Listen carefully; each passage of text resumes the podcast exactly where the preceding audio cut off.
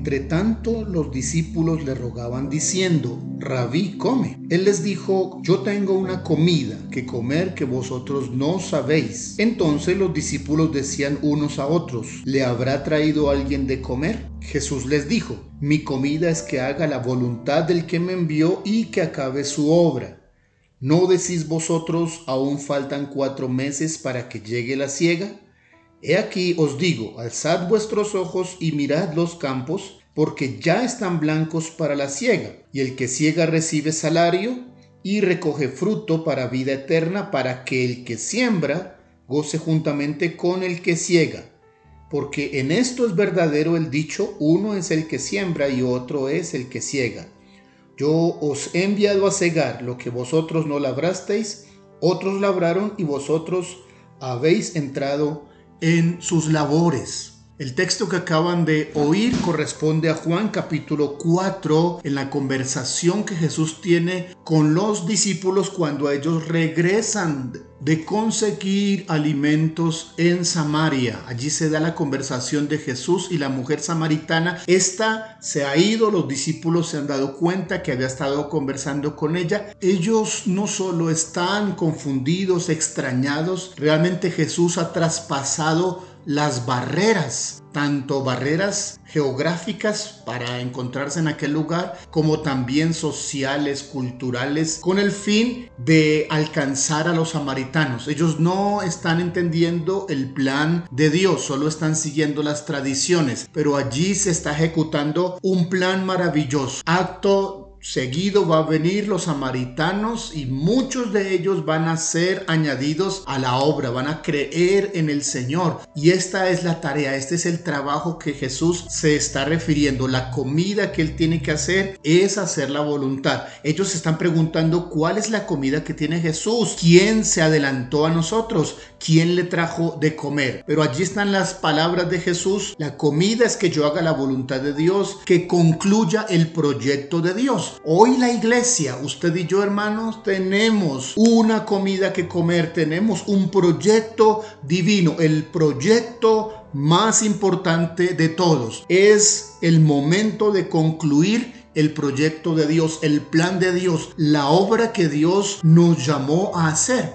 Esa es nuestra comida. Es más importante que cualquier otro asunto físico emocional. Es la mejor y la más importante tarea que tenemos. Por eso nos hemos unido en oración. Por eso en esta semana estamos hablando orando y pidiendo al Señor en común acuerdo que nos ayude a entender sus planes. Y hoy estamos hablando acerca del crecimiento, de la membresía, del proyecto de Dios. Hemos hablado de la importancia de crecer en intimidad con Dios, crecer en el discipulado, crecer en obreros fieles y ahora entonces crecer la obra, es el trabajo en la membresía. Jesús dice que es el tiempo, no faltan cuatro meses. Invita a los discípulos a alzar sus ojos y a ver los campos, pero ellos en la confusión no saben de qué campos está hablando Jesús. Hoy nosotros tenemos revelación, interpretación, sabiduría del Espíritu Santo y se está refiriendo a la cantidad de gente que está lista en el mundo para ser cosechada, para ser recogida. Otros han trabajado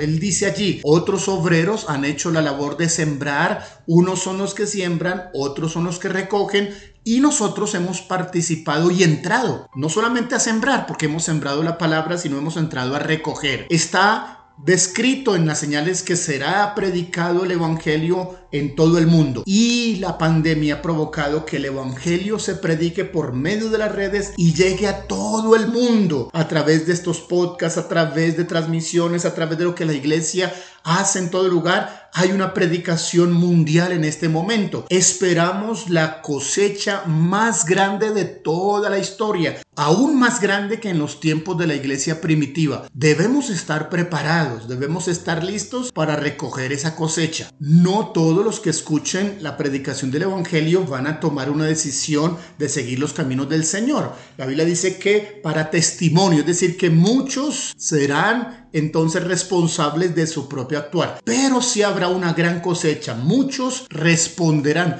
No faltan cuatro meses, no es cuando la pandemia termine, no es en el 2025, es ahora. Es el momento de que nosotros levantemos nuestros ojos y comamos la comida que debemos comer, es decir, nos ocupemos principalmente de hacer la obra de Dios. Las demás cosas están en manos del Señor. Él nos ayudará, Él se encargará. Si usted y yo nos encargamos de los asuntos de la obra de Dios. Él se encargará de nuestros asuntos y Él lo hace muy bien en proveernos, en ayudarnos, en guiarnos. Es el momento de que nosotros hagamos la obra del Señor.